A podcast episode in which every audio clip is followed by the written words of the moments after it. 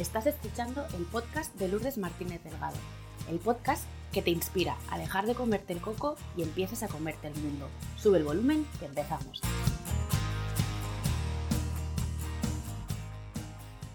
Hola a todos, ¿qué tal? ¿Cómo estáis? De corazón espero y deseo que estéis bien. ¿Sabías que hay estudios que demuestran la presencia de neuronas en el sistema digestivo? Es por esto que alguna vez hayas podido escuchar la expresión de que el estómago es nuestro segundo cerebro y de sistema digestivo, alimentación y emociones, vamos a hablar hoy con nuestra invitada, Estefanía García, coach certificada, especialista en salud digestiva y emocional. Eh, bienvenida a tú y tu historia, Estefanía, y muchas gracias por acompañarme en esta mañana. Bueno, gracias a, vosotros y a vosotros por, haberme invitado. Eh, bueno, hola a todos y a todos los que nos estáis escuchando por aquí y nada, un placer para mí poder, bueno, transmitir un poquito de, de esta información tan valiosa que nos puede ayudar en el día a día. La verdad es que llegué a tu perfil a través de, un contacto que tenemos en común en nuestras redes sociales y me quedé prendada de toda la información que compartes, de la transparencia, de la honestidad, de lo auténtico de tu mensaje y dije, a Estefania la tenemos que traer al podcast porque tiene mucho que contar y creo que es muy necesaria eh, tu divulgación, lo que tú compartes en el mundo en el que vivimos, ¿no? Y más con una pandemia que hemos pasado y donde nos vamos a volver a meter en una situación de confinamiento en, yo creo, pocos días. Poco tiempo, sí. Yo creo que al final además nos ha llevado un poco al límite ¿no? esta situación y también ha, bueno, ha sabido también enseñarnos a sacar cosas que estaban dentro y, que no sabíamos que estaban ahí. Al final el cuerpo tiene como sus maneras de decir estoy crujiendo y gritando y haz algo. Y bueno, creo que el confinamiento ha sido una, situación idónea para parar y escucharlo. Mm, yo siempre he defendido la teoría de que la naturaleza nos ha obligado a parar para que miremos en esos lugares donde es muy incómodo mirar, pero que es necesario para precisamente como romper ese capullo de mariposa para crecer y evolucionar. Eh, entonces, bueno, nos queda mucho camino por recorrer en este sentido y creo que la vida nos ha dado un primer toque y ahora viene a darnos el segundo en plan, no habéis aprendido la lección comprar el karma barato en la primera vuelta, que si no luego es más caro. totalmente, Pues para las personas que no te conozcan todavía, cuéntanos un poquito, pues quién eres, a quién ayudas y cuál es tu misión en definitiva. Pues bueno, para los que no me conozcáis, yo soy Fanny García y además de bioquímica soy coach en gestión emocional y especialista en estrés digestivo. Lo que me encargo es de ayudar a todas esas personas a que de una vez por todas escuchemos al cuerpo cuando, cuando a través de los problemas digestivos nos está avisando, ¿no? Muchas veces simplemente empezamos a sentir pues gases, inflamación, hinchazón y, lo damos como algo totalmente normalizado, ¿no? Y cuando realmente el cuerpo es el primer aviso que nos está dando de hay algo que está, estamos haciendo mal en nuestra vida, hay que, hay que cambiar.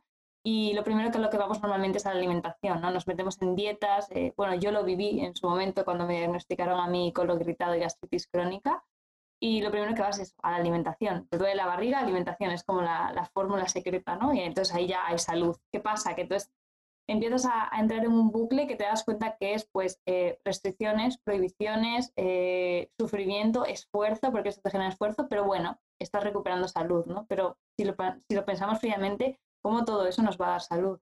Y entonces esto al final pues a la larga es insostenible, no nos mantiene.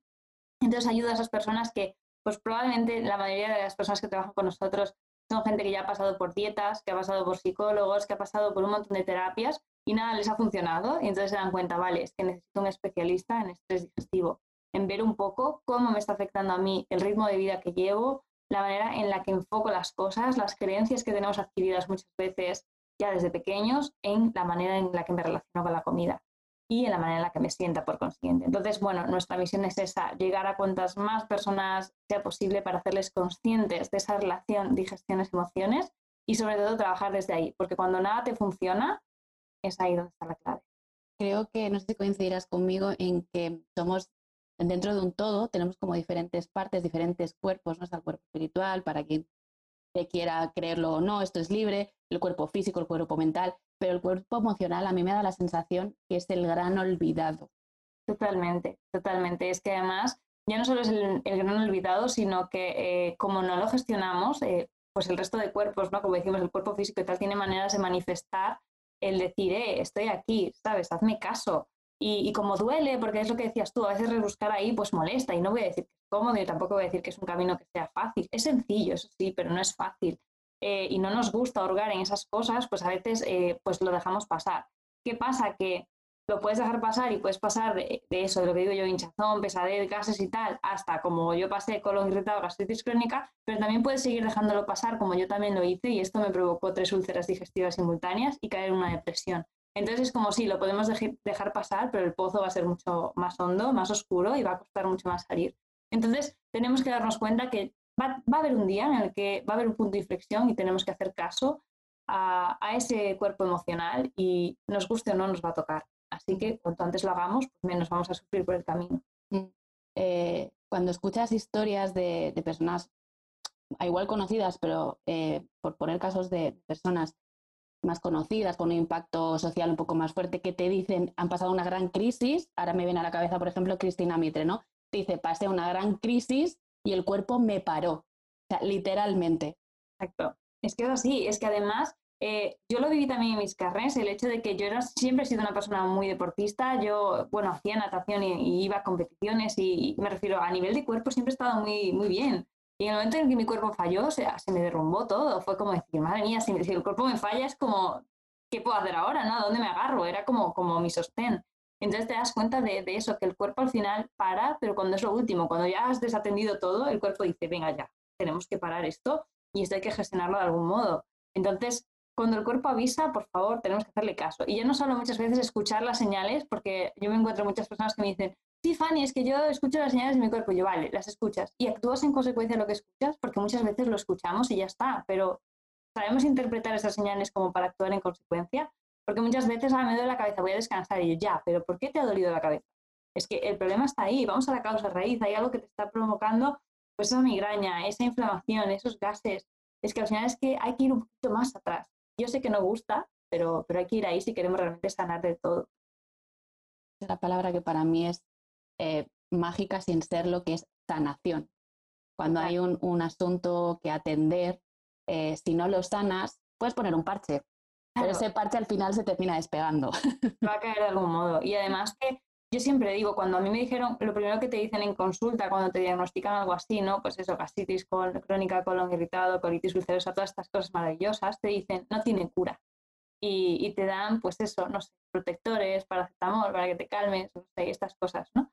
Entonces, eh, te das cuenta de que esos son parches y, no tiene cura. Yo siempre cuando me dicen, Fanny, pero me voy a curar, y es como, no te vas a curar, te vas a sanar, que es diferente. Yo no te voy a dar una cura porque si te estoy vendiendo una cura, como digo yo, te están vendiendo una pastillita mágica y un remedio infalible, y eso no lo hay. Lo que tienes es que vivir un proceso de sanación, aprender a vivir con esto y desde esa calma, desde esa rotura de creencias, desde esa gestión emocional, tu vida va a ser otra. Y luego realmente la gente sale y dice, pero es que me he curado. Y es como, no, no te has curado. Tú lo vas, a vivir con eso toda la vida, pero igual en vez de tener dos crisis a la semana, igual tienes dos veces al año eh, una crisis. Entonces es, es, eso, es sanación, no es cura. Yo siempre digo que, que hay un proceso como más interno y, y, cuando dejas de poner parches, realmente hurgas ahí y trabajas sobre eso, ahí sale la magia. Mm. Em, escuchándote contar parte de tu historia, eh, me hago una idea de cómo llegas hasta este proyecto, ¿no? Eh, que lideras, como es digestiones emocionales. Pero me gustaría que nos contaras un poquito en qué momento vital te encuentras cuando decides emprender este viaje, eh, cuál es la motivación que hay detrás de, de, este proyecto y un poquito la historia, ¿no? pues bueno, Digestiones Emocionales nace hace tres años, cuando yo realmente supero esa depresión, supero pues eh, esas tres úlceras digestivas que me dejaron daños irreversibles y me doy cuenta por el camino de que al final a mi alrededor esto era algo como que te hace sentir muy sola, ¿no? La gente no te entiende, al final los médicos, los especialistas, los terapeutas dicen, bueno, lo que tienes que controlar es un poco el estrés, esté tranquila y ya está, y te lo dicen como si fuera algo súper sencillo. Eh, y luego al final, pues es el ritmo de vida y todo que llevas, que vas como al 200 por hora todo el día, eh, hace que sea como mucho más complicado. Y entonces yo me di cuenta por el camino que había mucha gente que estaba en el mismo punto que yo, que se sentía sola, que no se sentía comprendida por sus amigos, por sus familiares. Y, al final es ese punto ¿no? en el que realmente eh, la gente piensa que es algo de, bueno, pues estás nerviosa, cálmate y ya está. Y va mucho más allá. Hay veces que tenemos traumas internos, infantiles y estas cosas que hay que gestionar y que eso está generando un bloqueo en tu sistema digestivo. y no lo vemos así.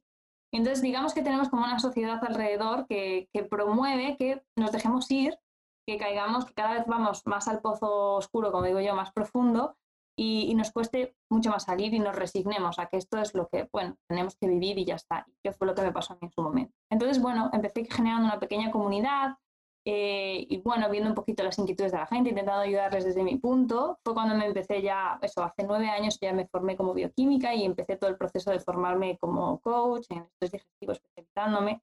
Y entonces me di cuenta de que al final todo el valor que, que estaba dando a la gente le ayudaba y más que nada yo quería promulgar el que las personas se dieran cuenta de que entre digestiones y emociones hay una relación. Que irnos a la alimentación es un pilar, pero irnos a las dietas, subir todos los pilares que hay.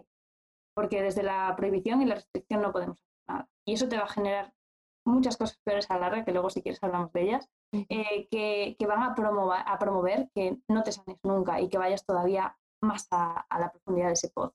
Entonces, digestiones emocionales nace de eso, nace de sentirme incomprendida, de ver que hay gente que se está sintiendo igual y decir, voy a crear una comunidad de personas que nos apoyemos, que sintamos que realmente pues no estamos solas en el mundo y que esto tiene solución. Y que cuando vas al médico y dice no tiene cura, no nos derrumbemos y digamos, madre mía, voy a tener que vivir con esto toda la vida. Porque ves que al final tu vida social, tu alimentación, todo es como que se va derrumbando y se va mermando y, piensas que no tiene salida. Entonces, el ver un poquito a veces un halo de luz, pues da esperanza. Entonces, digestiones emocionales hace eso, de, querer dar esperanza, de que hay otro camino y, sobre todo eh, el no caer en, yo me encontré mucho, eh, eso, los remedios infalibles, las pastillas mágicas.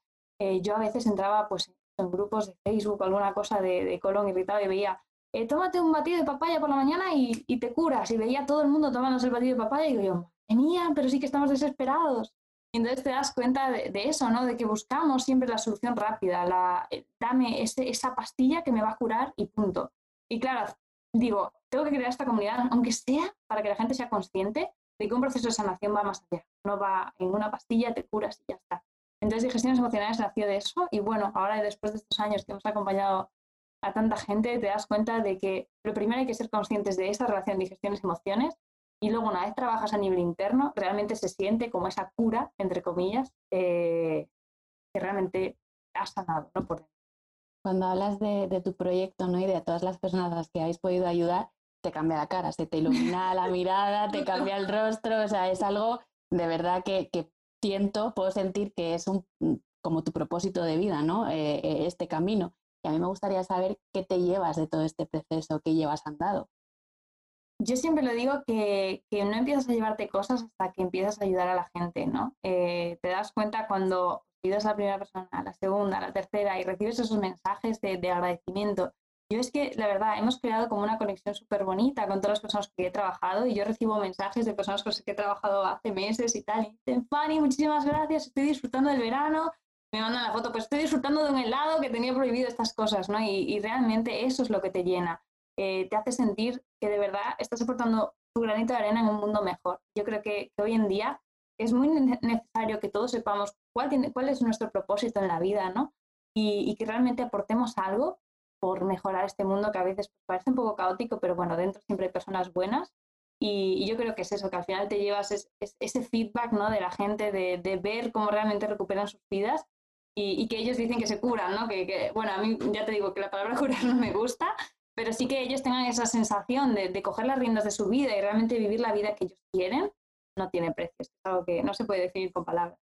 Comparto contigo esa sensación cuando alguien te dice, he conseguido eso que pensaba que iba a ser imposible, tú compartes ese logro y te sientes parte de eso y dices, me alegro tanto por ti, o sea, me hace tan feliz que me cuentes esto como si lo estuvieses tú viviendo en primera persona. Sí, es que, es que es alucinante y sobre todo el ser conscientes también de esa celebración, de decirlo, Dios, es que madre mía, que esto que parecía imposible, que, que además normalmente las personas que, que, han trabajado con nosotros nos pasa siempre al principio, que cuando empezamos eh, pues somos súper reticentes a que esto vaya a funcionar. Es como, han probado miles de cosas, nada, nada les ha funcionado.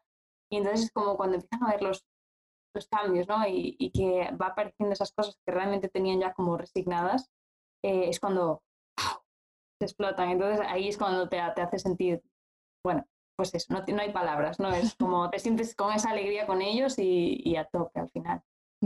Es, es, una, es una, sensación súper gratificante, ¿no? Que dices, por esto merece la pena todo lo que tengo que hacer todos los días, lo que me gusta más, lo que me gusta menos, ¿no? Exacto. Hay días que igual son como de muchísimo trabajo y que acabas el día y dices, madre mía, ¿qué hago yo metiéndome en, esto, en estos follones, ¿no? A veces. Pero, pero sí, luego esos días valen la pena. Valen la pena por todo. Es como vale la pena todo el esfuerzo, todo el trabajo que hay detrás, que muchas veces no se ve cuando, cuando tenemos así un trabajo online. Eh, no se ve mucho el, trabajo que hay detrás, el esfuerzo que conlleva, pero cuando vienen estos mensajes es como todo vale se te ha olvidado lo que ha pasado hace media hora. ya estás en esa montaña rusa, estás arriba. Estás arriba, aprovechemos ¿no? la cresta de, sí, la ola. Hay que, disfrutarla. Eh, como te comentaba antes, estuve cotillando tu perfil, tus redes y demás, me pasé horas porque te digo que el contenido me enganchaba mucho.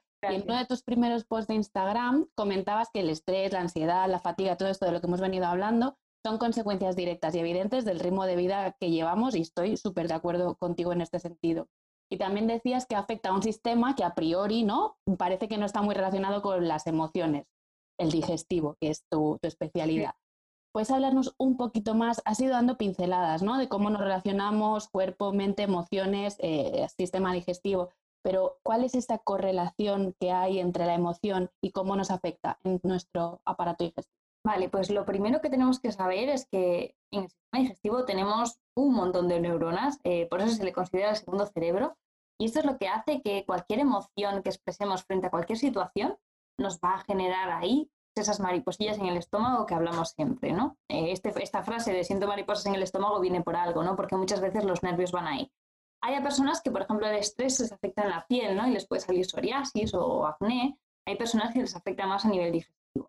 ¿Qué pasa? Que frente a cualquier situación que nosotros vivamos, quiera sea algo bueno que nos apetezca o algo que no nos agrade mucho, eh, nuestro cerebro va a emitir una respuesta y esa respuesta la va a enviar también al sistema digestivo. Y el sistema digestivo para responderle le va a enviar nueve. Entonces ahí está el impacto, que realmente nuestro cerebro está emitiendo una emoción, una respuesta emocional frente a nuestro sistema digestivo que está emitiendo nueve.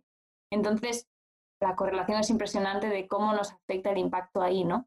Y luego también hay que tener en cuenta que al final las hormonas de la felicidad, ¿no? esos neurotransmisores que realmente nos, hacen sentir con el estado de ánimo ahí muy, arriba, esa, alegría, esa felicidad, pues la mayoría de ellos se fabrican en el intestino. Por ejemplo, el 95% de la serotonina, que es como la, hormona de felicidad más conocida en el mundo, pues se fabrica en el intestino y un 5% en el cerebro. Entonces aquí es donde yo siempre hago la pregunta de, de quién realmente es importante o, o, quién es responsable realmente de nuestra felicidad, si nuestro cerebro o nuestro intestino. Entonces, es normal, y esto lo vemos mucho cuando a veces sufrimos pues, diarreas, estreñimientos, una gastroenteritis, algo así más habitual, no nos sentimos felices, ¿no? El hecho de nos sentimos como más de, bajón, con el ánimo un poquito más bajito, más tristes, más, nos levantamos ese día más torcido, estamos como más irascibles.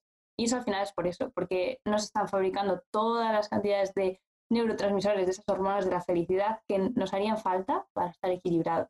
Entonces, bueno, ahí está un poquito la relación. Y teniendo en cuenta esto se pueden trabajar muchas cosas. Tenemos que tener una microbiota muy, una flora intestinal como muy estabilizada, muy equilibrada para realmente tener un equilibrio emocional. Si no, cuando estamos en plan montaña rusa emocional, eso es porque hay cierta disbiosis o algo que no estamos haciendo bien.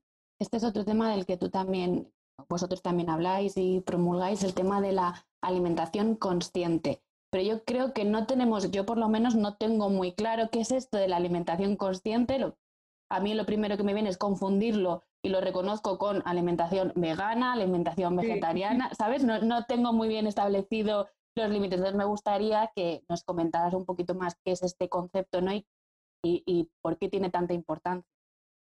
Muchas veces, eh, yo lo veo mucho por internet al final, ¿no? Eh, leemos alimentación consciente y pensamos normalmente en un tipo de, alimentación eh, como de alimentos en concreto, ¿no? En plan de un plato que está establecido, es una alimentación saludable, dentro de una alimentación consciente no entran ultraprocesados, ¿no? Y la alimentación consciente no tiene nada que ver con el qué comemos, tiene que ver con el cómo comemos, ¿no? Eh, pensemos muchas veces en el trabajo, estas personas que tienen 20 minutos para comer, que tenemos que comer como a todo correr, cualquier cosa, incluso alguna cosa de la máquina o del bar de abajo, y eso no es alimentarse conscientemente, ¿no? Alimentarse conscientemente es dedicar primero antes de alimentarse a saber realmente de dónde vienen todos los productos que yo estoy comiendo, el decir, vale, pues por ejemplo, esta verdura es de, mi frutero de abajo que tiene un huerto o de la plaza que la señora que tiene su huerto en casa, ¿no? Estas cosas. El arroz que he comprado, ¿de dónde viene el arroz? Muchas veces ni siquiera lo sabemos, no, no sabemos ni el origen de lo que nos estamos metiendo dentro del cuerpo. Y, pensar muchas veces también, eh, yo siempre, hay una ley que dice Sergio Fernández que a mí me encanta y es que yo, él no come nada que no comerían sus abuelos en su momento, ¿no? Entonces muchas veces vamos al súper y nos compramos ciertas cosas que realmente ni siquiera nos paramos a ver los ingredientes. Y, no va, ya te digo, en el qué comemos, sino en la manera consciente en la que comemos, en las que realmente somos conscientes de lo que estamos poniendo en nuestro plato y de lo que vamos a darle al cuerpo. Si nosotros queremos que el cuerpo a través de la comida tenga energía, tendré que dar alimentos que realmente aporten esa energía y no alimentos que no la tienen. ¿Que yo un día me puedo tomar un ultraprocesado? Por supuesto, eh, no pasa nada, la alimentación consciente no te va a prohibir eso. Lo que te va a decir es que, pues si ese día tomas ese ultraprocesado, seas consciente de cómo te sientes por dentro, si realmente estás bien, tranquila, sin estrés, como para poderte tomar ese ultraprocesado y que no te sienta mal, que no te siente mal después o no acabes pues como un pez globo, ¿no? Y estas cosas. Entonces, la alimentación consciente va sobre eso, sobre masticar bien, llevar la atención plena, fuera aparatos electrónicos, por favor, en la mesa, la televisión, los móviles, que esto es como terrible, el centrarnos en comer, ¿no? El problema es que estamos educados desde muy pequeños a hacer del acto de comer algo automático y, tenemos que hacer del acto de comer un juego, un disfrute, el eh, darnos cuenta de las texturas, de los matices, de los nuevos sabores que tienen los alimentos. Y realmente cuando vas ahí, eh, pasas de comerte una zanahoria a comerte un día una zanahoria más dulce, una zanahoria más ácida, una zanahoria en un punto de cocción distinta. Y te empiezas a dar cuenta de esas Eso es la alimentación consciente. Entonces, de, lo que tú me estás comentando, mm, saco dos preguntas extra, ¿vale? Como comodín del público. Por un lado, este, esta alimentación consciente de la que tú hablas no solo puede estar enfocada para como parte de esa sanación de la que estábamos hablando, sino también como parte de prevención para evitar esas enfermedades de las que has ido hablando a lo largo de la entrevista. Esto por un lado. Y segundo, alimentación consciente. Entendemos por alimentación también lo que consumimos por otros eh, sentidos, como es la información por los ojos. Exacto. Lo primero es que es para todo el mundo. Me refiero, esto deberíamos hacerlo todos desde, desde pequeños. Desde pequeños tendrían que enseñarnos a llevar la atención plena al momento, porque al final siempre estamos viviendo como el presente, o perdón, el pasado, en el futuro, ¿no? Y el hecho de la alimentación consciente lo que te hace es poner tu atención en el ahora, en decir, vale, me estoy alimentando, de qué manera lo estoy haciendo, cómo me está sentando, estoy saciado, no estoy saciado. Todas estas preguntas que no nos las hacemos, que comemos así para adelante y ya está, lo que tenemos en el plato y punto. Y, y, valorar un poquito. Entonces, esto es para todo el mundo y deberíamos hacerlo, ya te digo, desde que somos pequeños para que no lo hagamos tan automático. Entonces, esto es, sería maravilloso ya no solo por prevenir, también, sino porque muchas veces hay gente que no va a sufrir esto, estas estas patologías, pero sí que es verdad que igual son personas a las que tienden pues, al estreñimiento, tienden a diarreas, o tienden sentirse pesados con las comidas. Entonces, llevando esta alimentación consciente, esos, esos problemas se suelen solucionar ya de primeras. Y lo segundo, la alimentación consciente también va mucho de eso, de cómo nos alimentamos con nuestro entorno, cómo hacemos la cesta de la compra. Yo siempre digo que la alimentación consciente empieza ahí, en la cesta de la compra. Yo si voy a comprar eh, pues en el comercio local, probablemente ahí esté, teniendo mucha más conciencia que si voy a la cadena de supermercados, que al final pues, pues es otra cosa, ¿no? Entonces, ver un poquito ahí, ¿no? Tratar un poquito de ir a productos más orgánicos, con menos químicos. Ahí es donde está mi conciencia, pero ya no solo por cómo me va a sentar a mí, sino estar alineando tus valores, tus principios, lo que decimos, lo que pensamos con lo que hacemos, ¿no? Y ahí es donde está englobado el término de alimentación consciente. Yo creo que es muy importante para todo el mundo llevarlo a cabo ya no solo porque vas a notar, esto ya es lo primero, ¿no? A nivel físico vas a notar que la comida te sienta mucho mejor, sino que tú con tus principios y tus valores te vas a sentir mucho más alineado. Esta coherencia, ¿no? De la que hablamos y que es tan, tan importante en cualquier ámbito de la vida, pero creo que en el personal toma una especial relevancia, por lo menos para mí, eh, tiene una especial, una especial relevancia. Y, y, algo que vosotros y tú en concreto también hablas y promulgáis mucho es sobre el tema del hambre emocional. Y aquí también me gustaría hacer un pequeño inciso porque creo que esto tiene mucho que ver también, sobre todo con el tema emocional eh, y todas las creencias que tenemos mm, vinculadas a autoestima, merecimiento, etcétera, etcétera, etcétera. Entonces me gustaría que nos hablaras un poquito más de cómo entiendes tú el hambre emocional y qué es lo que te sueles encontrar. Vale bueno, me voy a remontar casi a la infancia, ¿no? Cuando, somos, cuando nacemos tenemos esa intuición de saber cuándo tenemos hambre, cuándo no, cuándo estamos saciados, cuándo no. Y esto con frases del tipo, eh, hasta que no te termines el plato no vas a jugar, o hasta que no acabes con las judías no te comes el helado, o los niños de África mueren de hambre mientras tú estás tirando la comida, y todo este tipo de frases anulan eso, ¿no? Entonces, eh, ese niño, esa niña está empezando a darse cuenta de que lo que dice su mente y su cuerpo no tiene sentido y ahí no dirige nada y quien manda ahí es su mamá o su papá y pobre, y entonces empezamos a asociar a la comida la culpa de que hay niños muriéndose de hambre y yo estoy aquí cajándome la comida, la amenaza, porque es como o haces esto o no juegas o no te comes el helado, y, todo este tipo de emociones que la verdad en ese momento no nos agradan nada, ¿no? Entonces ya estamos asociando el momento comida, primero como algo que es un castigo, porque muchas veces ya los niños enfocan en el momento comer como diciendo comer, ¿no? Con lo bien que yo estaba jugando o haciendo otra cosa. Y lo segundo, como algo automático que hay que hacer, pues porque hay que hacer, porque nos toca, porque es como algo que tenemos que hacer todos los días, porque me lo dicen mis padres y ya está. Y, y, es automático. Entonces se vuelve algo totalmente de llegar, cómo, me voy, tal, ningún punto de conciencia, de intuición, de nada. Entonces es algo que vamos perdiendo a lo largo de nuestra, nuestra vida, ¿no? Como el aprendizaje que, y esas creencias sociales que, tenemos. ¿Y qué pasa? Que cuando llegamos a ser mayores, de repente eh, vienen los atracones, o viene, por ejemplo, la falta de apetito cuando estamos mal y decimos, bueno, tengo que comer. Eh, nos ha pasado a todos, por ejemplo, esto de estar con gripe, no estar resfriados y no tener hambre y decir, bueno, pero algo tendré que comer, ¿no? Eh, y al final, el caldito, la sopa. es como, bueno, tendré que comer algo, ¿no? Porque no voy a estar sin comer nada todo el día. El cuerpo si no tiene hambre es porque realmente eh, está utilizando la energía para otra cosa y lo que menos necesita es tener que gastar energía en hacer una digestión, que lleva mucho trabajo aunque parezca que no. Y, entonces ahí es donde empiezan los términos de hambre real ¿no? y hambre emocional. Realmente comer siempre va a ser algo emocional porque produce placer de algún modo, ¿no? Pero sí que es cierto que el no detectar cuándo realmente tenemos hambre porque el cuerpo necesita nutrirse, ah, cuando tenemos hambre porque necesito tapar una emoción, ahí es donde viene el problema. Porque ahí es donde viene normalmente, pues eso, los atracones, el comer como premio, como castigo, ¿no? En plan, entonces ahí es donde entra eh, pues ese desequilibrio y puede generar pues muchos trastornos de la conducta alimentaria y este tipo de cosas que, bueno, ya nos vamos a puntos más, más graves. ¿Qué pasa? Que muchas veces eh, el hambre emocional la vemos como algo malo que hay que erradicar, decir, no, es que yo no me puedo alimentar por las emociones, ¿no? Y, esto, esto está fatal. esto está fatal porque al final, eh, si tú tienes una emoción que no quieres escuchar y tu manera de taparla es comerte un bollicao, no sé, por decir cualquier cosa, pues igual ese día que no te apetece gestionarla y que no estás tú con fuerzas tampoco para gestionarla, pues cómete el bollicao. No pasa nada. ¿Qué pasa? Que el bollicao es un parche, como decíamos antes, ¿no? Y entonces esa emoción va a estar ahí y cada vez se va a ir haciendo esa bola más grande, más grande, más grande, más grande y llegará un día que estalla. Y entonces estalla y de repente pues tenemos una úlcera o una gastritis y decimos, ¿por qué ha venido esto? ¿no? Y no sabemos por qué. Pues ese es el problema, ¿no? Cuando a veces lo dejamos ir, lo dejamos ir, lo dejamos ir y, y pasa todo por no escucharnos, ¿no?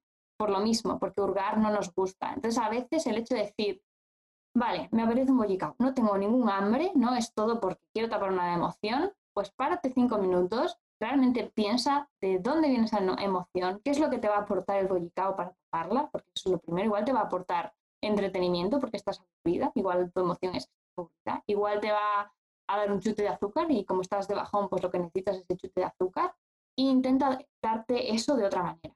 Eh, no te prohíbas el bollicao, eso primero, pero igual en vez de comerte el bollicao entero, cómete la mitad y utiliza la otra mitad para dártelo lo que realmente estás necesitando, pero de una manera más sana para ti. Entonces ahí está un poco el concepto de hambre emocional, cuando comemos realmente, no porque tenemos hambre, sino por algún tipo de emoción. Es que este me parece un temazo, me parece algo eh, súper interesante que a veces creo que no le damos la importancia que realmente tiene. No muchas veces o hasta ahora lo que yo estoy acostumbrada a escuchar en relación al hambre emocional es más con, eh, tu imagen corporal, en cómo te ves tú y tal. Eh, pocas veces he escuchado que se relacione esto que tú estás hablando precisamente de ir a la infancia, sanar a ese, ese niño ¿no? que en su momento sintió culpa, sintió vergüenza, X, ¿no? Y que se utilizó la, comida como un mecanismo de poder y de control. Al final es un poco como, como funciona. Es al final el, vínculo emocional que hemos generado con la comida. Al final ya no solo el momento de comer, ¿no? Yo veo muchas veces, el otro día eh, veía en la playa, había un niño llorando muchísimo, muchísimo, y la madre dijo, a ver, espera, espera, y le fue a comprar unas gominolas y dijo, toma, mira, gominolas, y el niño, ah, qué bien. Y es como, ah, pues nada, ya le hemos dicho al niño, sabes, que tape esa emoción de llorar, que se calle y que tome y no nos damos cuenta y, muchas veces no somos conscientes porque lo han hecho nuestros padres con nosotros y, nosotros lo haremos con nuestros hijos. Eh, pero es verdad que, que, esas creencias que estamos al final adquiriendo desde pequeños nos están generando bloqueos a la larga. Y, el problema es ese, cuando realmente esto pues, termina muchas veces con personas que con trastornos de la conducta alimentaria. Nosotros trabajamos con gente así y ha venido por eso, porque de pequeños han tenido pues, ese tipo de comentarios, ese tipo de emociones que realmente estaban asociando a la comida como premio, como culpa, como castigo, como algo automático. Entonces, realmente, luego es terrible recuperar esa intuición, ese nivel de saciedad, el decir, ¿cuántas veces nos ponemos la cantidad del plato que comemos y nos lo comemos y ya está? Y no pensamos, oye, pues igual con la mitad estaba saciado o igual con tres cuartos. Eh, a mí me pasa muchas veces que cuando voy a comer fuera así, de repente dejo, pues no sé, dos cucharadas en el plato y me dicen, Fanny, para dos cucharadas cómetelas. Y yo, no, que ya estoy bien. Y, es que ese es el problema, ¿no? Que muchas veces comemos de más, comemos de menos, pero ni siquiera somos conscientes porque en ningún momento nos preguntamos cuánta hambre tienes, cuánto estás desafiado. Entonces, cuando te haces estas preguntas, realmente empiezas a tomar conciencia de cuándo te alimentas por hambre de verdad, hambre real, hambre fisiológica, y cuando lo haces por algo emocional. Y luego, sobre todo, el tragarnos emociones, ¿no? Si yo estoy sintiendo tristeza aquí y me como ese bollicao que hablábamos antes, por ejemplo, lo que único que voy a hacer es trasladar esta emoción al estómago. Y luego me va a doler el estómago. Y no sé por qué. Estoy feliz porque me he comido un bollicao y no sé por qué me duele el estómago. Pues igual es porque simplemente hemos desplazado esa emoción, ¿no? Nos hemos atragantado con Entonces, ahí está un poco el concepto de ver cuándo realmente igual no nos sentimos con fuerza y nos levantamos por la mañana y no queremos gestionar emociones, me como el bollicao y tan tranquilamente, pero el saber que, que, hay algo ahí que vamos a tener que trabajar en algún momento, sea antes o después, pero va a tocar. A mí me gustaría hacer como un pequeño apunte para las personas que nos puedan estar escuchando que se sientan identificadas con alguna de las creencias, en plan, ah, Dios mío, no pasa nada. O sea, quiere decir, todos venimos con una serie de creencias adquiridas que hemos aprendido desde pequeños y está bien, o sea, no, no hay que sacar látigo ahí no, no, tampoco hay que torturar esto y sobre todo a mí si somos madres o padres tampoco preocuparnos de decir, madre mía, esto se lo digo a mis hijos todos los días y no pasa nada, es algo que sabemos. La cosa es que pues cada día seamos un poquito más conscientes que esta información nos ayude a decir, oye, pues por ejemplo tengo hijos o hijas, la próxima vez que igual no se quiera comer el brócoli, eh, decirle, bueno, pues no pasa nada, bueno, te comer brócoli. Ya está, es como no darle importancia y no generarle esa culpa o esa. Pero es el hecho de cada día vamos a aprender algo nuevo, ¿no? Nunca te acostarás sin saber una cosa más, ¿no? Se dice. Entonces, pues hoy sabemos algo nuevo, mañana tenemos la oportunidad de ser un poquito más conscientes con ello y ya eh, no, no nos fustiguemos ni nos latiguemos, porque esto lleva años y años de evolución, ¿eh? Tampoco podemos cambiarlo de un día para otro. El hecho es, yo creo que es ganar conciencia y con la conciencia ya, ya hemos dado un paso. Eso es. Vale, y si nos encontramos en ese punto que nos hemos dado cuenta, hemos resonado con esto que estás contando, ¿cómo lo hacemos? ¿Cómo mm, transitamos hacia esa alimentación más consciente? ¿Qué cosas se te ocurren que una persona que ahora mismo nos pueda estar escuchando diga, vale, pues en cuanto termine de ver este, este podcast, de escuchar, mejor dicho, eh, voy a hacer esto que ha comentado Fanny. ¿Qué son esas cosas que se te ocurren que podemos empezar a implementar? Vale, lo primero, por favor, eh, esto sí que ya, sí o sí, me refiero, no tenéis opción. Si lo estáis escuchando, no tenéis opción. Quitar la televisión y los aparatos electrónicos, dispositivos electrónicos fuera de la cocina, por favor. Eh, pero fuera de la cocina, no de la mesa, fuera de la cocina. Si tú tienes un móvil, lo dejas en la habitación, en la entrada, donde quieras, pero no vayas con el móvil. La mesa no, al final nos damos cuenta de que los dispositivos emiten cierta reacción y lo que hace es alterar sus hormonas del apetito y del sueño. Y luego decimos, es que no descanso bien, es que la comida no me ha sentado mal y es normal, que estamos aquí eh, rodeados de aparatos electrónicos que están emitiendo todo, el tiempo. ¿no? Entonces, primero, fuera aparatos electrónicos. Lo segundo, si tú tienes ese frutero, esa frutera, esa persona que pues tiene esos alimentos de, de, su huerto, de su casa, apoya el comercio local, ¿no? En plan, vayamos más a eso. Y probablemente el precio va a ser lo mismo o incluso más barato porque si vas a comprar cantidades más grandes te suelen hacer precio y estas cosas. Entonces ya no es cuestión de dinero, es cuestión muchas veces de valores, ¿no? Intentar apoyar al comercio local, el decir, pues voy a coger verdura en vez del súper, que al final va a con plástico y con todo, verme con, con, mi cajita y me lleno allí toda la verdura del huerto y tal. Primero, esa comida va a estar mucho menos cargada de químicos. Primero, vamos a evitar el plástico, porque en el súper normalmente nos lo encontramos todo plastificado, ¿no? Y vamos a estar apoyando a una persona que probablemente le haga más falta el dinero que al supermercado. Eso es lo primero. Y luego, sobre todo, cuando nos paramos a comer, os recomendaría, si queréis hacer hoy el juego, el ejercicio con todos los de casa, el comer con la mano no dominante. Sois diestros, utilizar la izquierda y sois zurdos al revés. Esto primero nos va, nos va, a generar dos cosas. La primera es que vamos a comer tan despacio que nos vamos a aburrir de comer. Pero está bien aburrirnos de comer porque eso significa que ya estás saciado y que ya te ha llegado. Y así vamos a ir detectando muchas veces cuando pues, la cantidad de comida es suficiente para nuestro cuerpo y cuando y luego intentemos hacer el juego de masticar 20 veces. Lo normal está en 15, pero vamos a probar a masticar 20. Y veremos muchas veces que hasta se nos hace pesado, nos duele la mandíbula. Incluso hay gente que le genera hasta ganas de, les dan náuseas, ¿no? Vamos a ver realmente que, que muchas veces masticamos tres veces y tragamos la comida casi entera. Y eso es, vamos, cinco veces más trabajo para nuestro aparato digestivo. Entonces, vamos a intentar hacérselo fácil, ponérselo fácil y, que ese trabajo de digestión sea mucho más, más sencillo. Empezar por ahí. Si empezamos por ahí ya es una buena base. Y luego, sobre todo, recomendaros pues, que si hay ciertos alimentos que no nos sientan bien, tenemos intolerancias y tal, podáis a un nutricionista o a un profesional y, y, siempre podáis ir viendo un poquito cómo poder adaptar esos hábitos, esas necesidades a vosotros y a vosotras. Que creo que al final hay que también muchas veces invertir ahí en salud, ¿no? Y, y darse cuenta cuando a veces necesitamos ayuda y, y, sobre todo no resignarse. Todo tiene solución a la vida. No hay curas mágicas ni milagrosas, pero hay sanación, como hablábamos antes. Entonces, no rindáis, no resignéis, que, que todo tiene solución. Eh, me parece súper interesante esto que nos estás compartiendo, estos tips. Yo ya sé lo que voy a hacer en la hora de la comida con mis hijos. Hoy vamos a comer bueno, yo tengo diestros y zurdos, hoy vamos a comer con la mano no dominante. Exacto. Bueno, veréis que es divertido, ¿eh? veréis que es divertido, os lo vais a pasar bien un rato, sobre todo las primeras veces, pero me daréis cuenta de muchas cosas, ya, ya me contarás. Vale, voy a hacer un poco de trampa y no voy a hacer nada con cuchara hoy. Sí. más de pizza. Más sí es difícil, ¿eh? aunque parece que no. Me, decía, bueno, pues yo voy a comer sopa. Yo, vale, vale, come sopa. Y luego me decía, Fanny, es que me costaba hasta con la sopa. Yo ya, sí, yo ya sé que te va a costar. Buenísimo. Y antes de hacerte las dos preguntas que, hago a las personas que tenéis eh, eh, el gusto de acompañarme y que yo puedo aprender mucho de vosotros, me gustaría por poner la guinda a esto que estamos hablando, algo que tú también comentabas en tus redes, y es que muy relacionado con esto que estábamos hablando de eh, los objetivos de salud que tenemos y demás, a veces, por, por mucho tú decías que por muy saludable que sea nuestra dieta, por muy consciente que sea nuestra forma de comer, puede que no consigamos los resultados que, queremos, ¿no? Por esta falta de, gestión del estrés digestivo y lo comparabas con la comida basura un poco. Me hizo muchísima, me llamó mucho la atención esta, esta comparación. Es decir, tú puedes llevar el estilo de saludable más estupendo del mundo, que mientras no gestiones esta otra parte va a ser como, los resultados van a ser como si siguieras comiendo comida basura.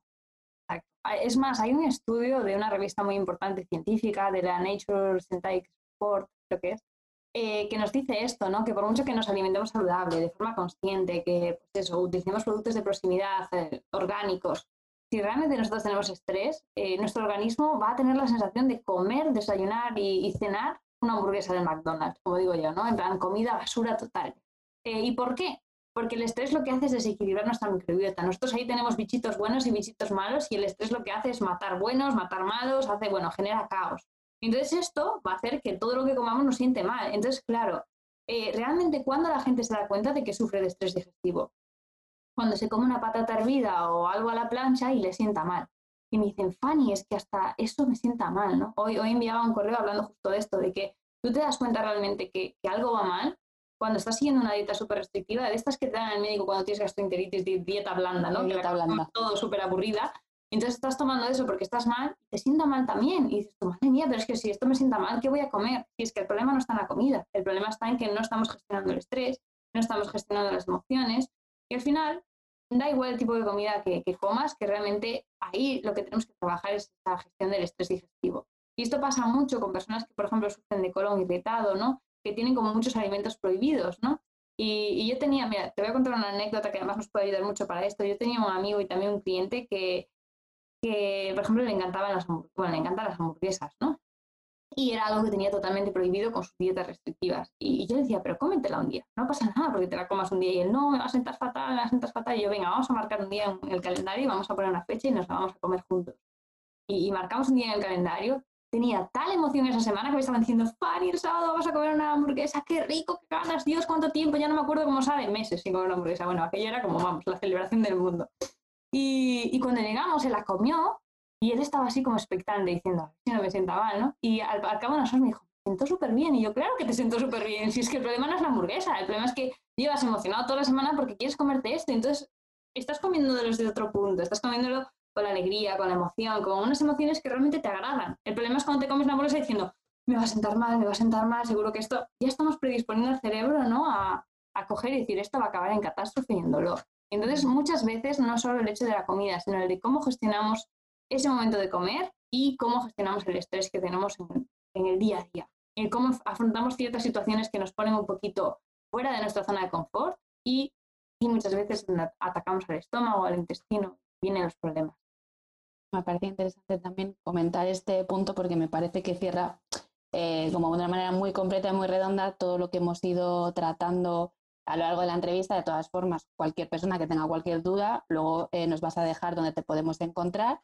Y ahora te voy a hacer estas dos preguntas que te comentaba. Y la primera es que cómo trabajar con digestiones emocionales puede ayudarnos a que dejemos de comernos el coco y empecemos a comernos el Pues yo creo que en el, en el momento en el que tú eh, tienes la humildad de decir que tienes que trabajar sobre tus emociones y estás dispuesto a hurgar y, dejarte de parches y realmente gestionar y sanar, yo creo que eso, vamos, no solo te va a hacer comer el mundo, te va a hacer comer lo que quieras, lo que te dé la gana, lo que pongas en el plato, lo que quieras. Y, yo creo que al final es un ejercicio de humildad, de, reconocer y pararte y decir, vale, esto me va a doler, no va a ser fácil, pero cuando salga de ahí voy a ser otro. ¿Qué tipo de servicios ofrecéis en este momento para las personas que puedan requerir especialistas como vosotros? ¿Qué es lo que ofrecéis ahora mismo? Vale, pues eh, mira, el 7 de septiembre empezamos un programa que es de fin de verano, porque normalmente cuando, cuando venimos de las vacaciones algo se ha revuelto, o, han ido muy bien o han ido muy mal, ¿no? Pero tenemos de estos días así que rompe la rutina y, se rompe todo. Entonces el 7 de septiembre empezamos con cinco personas, un programa como muy, muy exclusivo, muy pequeñito, que trabajamos muy mano a mano. Y, nada, os invito a que realmente si, si estáis en ese punto de decir, quiero gestionar esto y quiero realmente sanar de una vez por todas, porque estoy ya cansada y cansado, pues os invito a que, a que participéis. Estamos haciendo un proceso de selección porque nos llegan un montón de solicitudes, así que bueno, habrá que elegir a cinco personas que estén ahí comprometidas con su salud.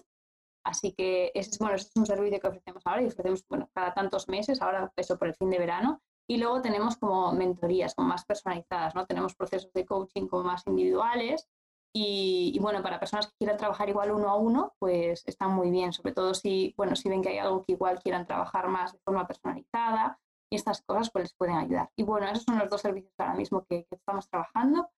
Y, y, bueno, eso, un poquito de lo que pueda necesitar cada persona, siempre enfocamos para uno para Vale, perfecto, lo dejaremos también todo bien especificado para que eh, puedan contactar con vosotros en el caso de que se quieran unir o quieran aplicar a este grupal o eh, necesiten algo un poco más personalizado, un one-to-one, para que sea un acompañamiento mucho más eh, directo y mucho más eh, individualizado. Y la segunda pregunta que he incorporado recientemente es, si tuvieras la oportunidad de sentarte con tu yo del pasado, ¿te sentarías con tu niña o con tu adolescente y qué le dirías? Wow, pues me sentaría con mi adolescente, eso primero, porque fue cuando empezó todo, ¿no? Cuando empezaron todos estos problemas. Y, mm, y, le diría que, que, todo va a salir bien. Que aunque parezca que no, todo va a salir bien. Porque realmente cuando te encuentras en ese punto mm, es como que no ves salida. Y bueno, decirle que eso, que, que costará porque no va a ser fácil, pero que, que persista porque, porque va a salir. Qué bonito, me emociono cuando oigo estas respuestas que no puedo evitar emocionarme. Es, es, muy, la verdad que sí, que te hace pensar un poquito en, en ese momento, ¿no? Y, en cómo te sentías y ojalá en ese momento tuviéramos esa palmadita en la espalda y decir todo va a salir bien. Mm, ojalá. Este soplo de confianza, ¿no? Que es tan necesario cuando se nos presentan desafíos en, en nuestra, en nuestra vida. Es cierto. ¿Y dónde te podemos encontrar? Para las personas que quieran contactar contigo, eh, ¿dónde se pueden dirigir? Vale, pues podéis hacerlo a través de nuestra web en www.digestionesemocionales.com o si no, a través de nuestro Instagram, en arroba digestiones barra baja emocionales, que bueno, les estamos metiendo mucha caña estos días también para que tengáis directos ahí y cosas que ayuden. Así que bueno, cualquiera de los dos sitios podéis encontrarnos. Y si no, tenéis nuestro mail eh, también en info arroba digestionesemocionales.com. ¿vale? Cualquier cosa también contactáis por ahí. Normalmente en 24 o 48 horas solemos responderos, si, si, no estamos muy liados, pero por ahí solemos responder a todo el mundo. Y, nada, que cualquier duda que tengáis, que os haya quedado de, esto eh, que hemos hablado, pues no dudéis en preguntar. Que no muerdo, la verdad, a mí me gusta muy cercana y, y eso, no dudéis. Pues lo dejaremos, como te comentaba antes, todas las notas del podcast para que estén a un clic de distancia y si necesitan contactar contigo, eh, ponérselo lo más fácil y sencillo posible. yo por mi parte agradecerte eh, todo lo que has compartido con nosotros, tu naturalidad, tu sinceridad, eh, tu cercanía. Mm, yo me voy con algunas cositas sobre las que darle vueltas y, reflexionar. No sé si hay algo que te gustaría añadir, algo que creas que se te ha quedado en el tintero.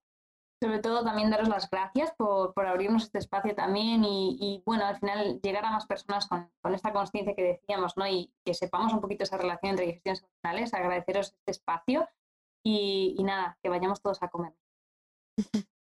Pues con ese mensaje final y ese, ese llamamiento a comernos el mundo de manera consciente, nos despedimos de vosotros y vosotras y como siempre agradeceros vuestro tiempo, que estoy consciente que vale oro y nos vemos el próximo martes. Adiós.